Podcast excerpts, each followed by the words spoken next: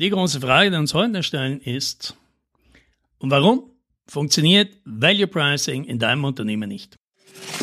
Hallo und herzlich willkommen bei 10 Minuten Umsatzsprung, dem Podcast für IT-Unternehmen, bei dem es um Wachstum, Vertrieb und Marketing geht. Mein Name ist Alex Rammelmeier und ich freue mich, dass Sie dabei sind.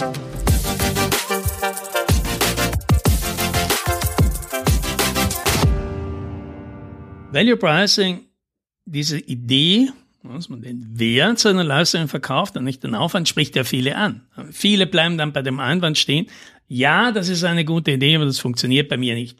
Ja? Und für all die ist diese Episode von diesem Podcast.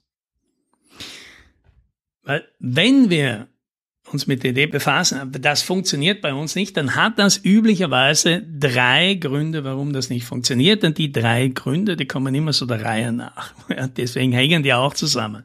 Und das schauen wir uns jetzt mal gemeinsam an.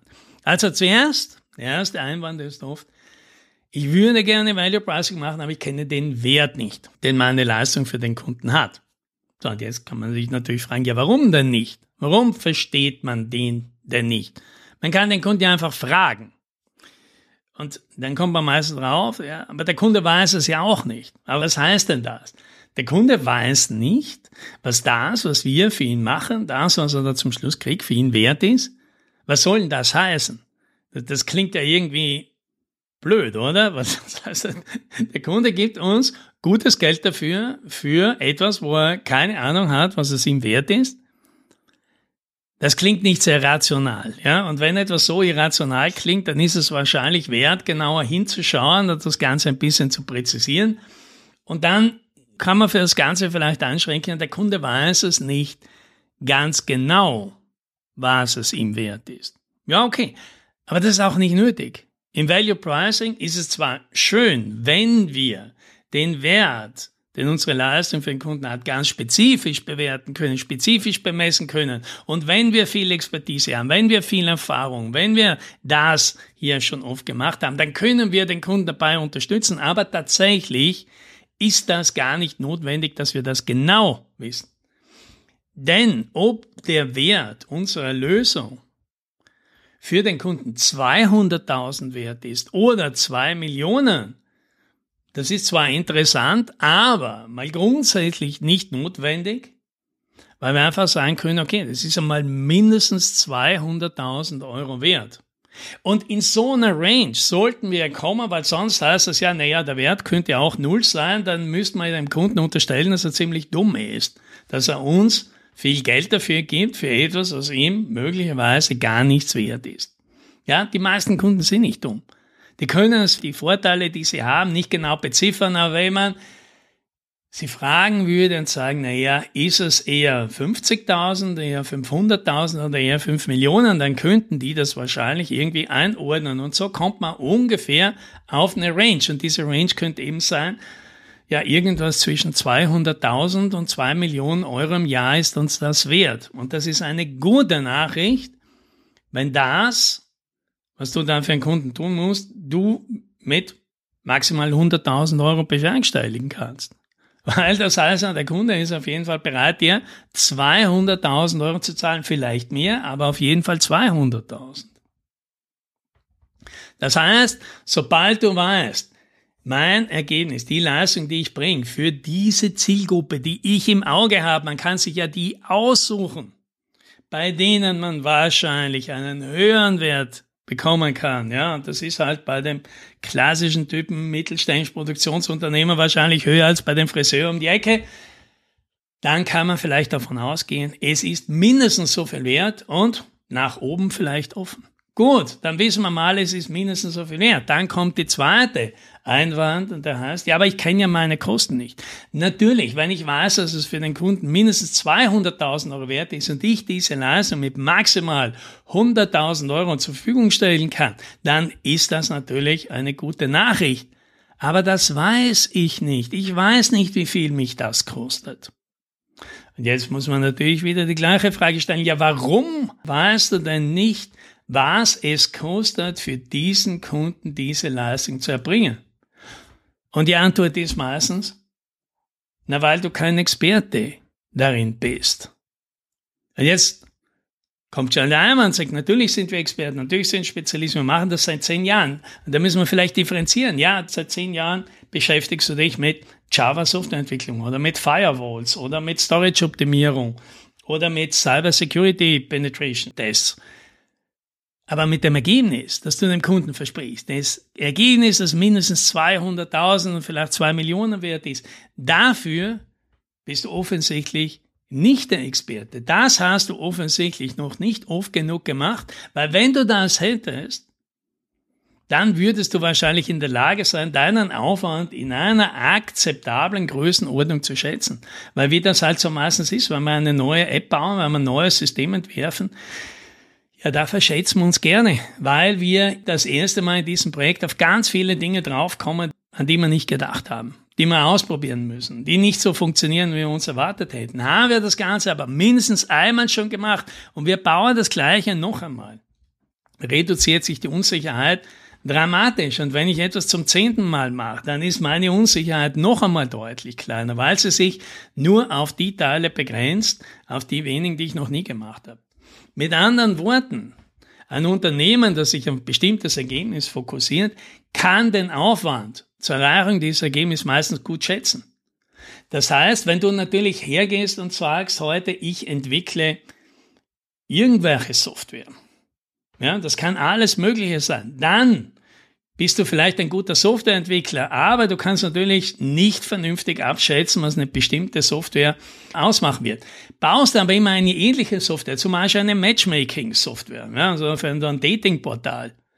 Und der erste Kunde kommt und sagt, er will das für Teenager haben und der zweite will das für Ärzte haben. Und der dritte will es für Brettspielfreunde auf der Suche nach dem gemeinsamen Abend haben. Und der vierte will es für die Traktorfahrten haben, die er mit seinem Oldtimer-Traktor mit Gleichgesinnten machen will, dann wirst du wahrscheinlich erkennen, dass du beim fünften Mal, wo du so eine Matchmaking-App baust, wahrscheinlich nicht mehr sehr viel Unsicherheit hast.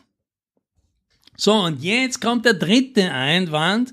Und er sagt, ja, das macht Sinn, aber meine Kunden kommen nicht so und wollen immer dasselbe, sondern die wollen immer etwas völlig Unterschiedliches und ich habe einfach nicht genügend Kunden die immer etwas Ähnliches wollen, so dass ich in die Lage käme, immer das Gleiche zu machen, dass ich gut abschätzen könnte und von dem ich dann auch wüsste, was es wahrscheinlich für den typischen Kunden wert wäre.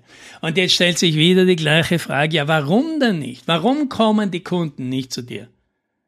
Du gehst ja auch nicht zum Rechtsanwalt und willst dort eine Massage haben. Wenn du zum Rechtsanwalt für Scheidungsrecht gehst, dann hast du wahrscheinlich gerade eine unangenehme Situation in deinem Privatleben, die du da begleitet haben willst. Da gehst du ja nicht wegen was anderem hin. Also stell sich mir die Frage, warum kommen die Leute zu dir mit allen möglichen Ansprüchen? Und die Antwort ist meistens, ja, weiß ich nicht, ob es bei dir ist, aber meistens, weil du das nicht kommunizierst. Weil du nicht kommunizierst, was du genau machst, dass du bei dir genau kriegst, wofür du Spezialist bist. Und jetzt kann wieder einer sagen, Moment, das stimmt ja gar nicht, wir schreiben sehr genau hin, was wir besonders gut können. Und bei den meisten steht dort, ja, die schreiben tatsächlich etwas hin, aber die schreiben dorthin, was sie tun und nicht, was es dort gibt.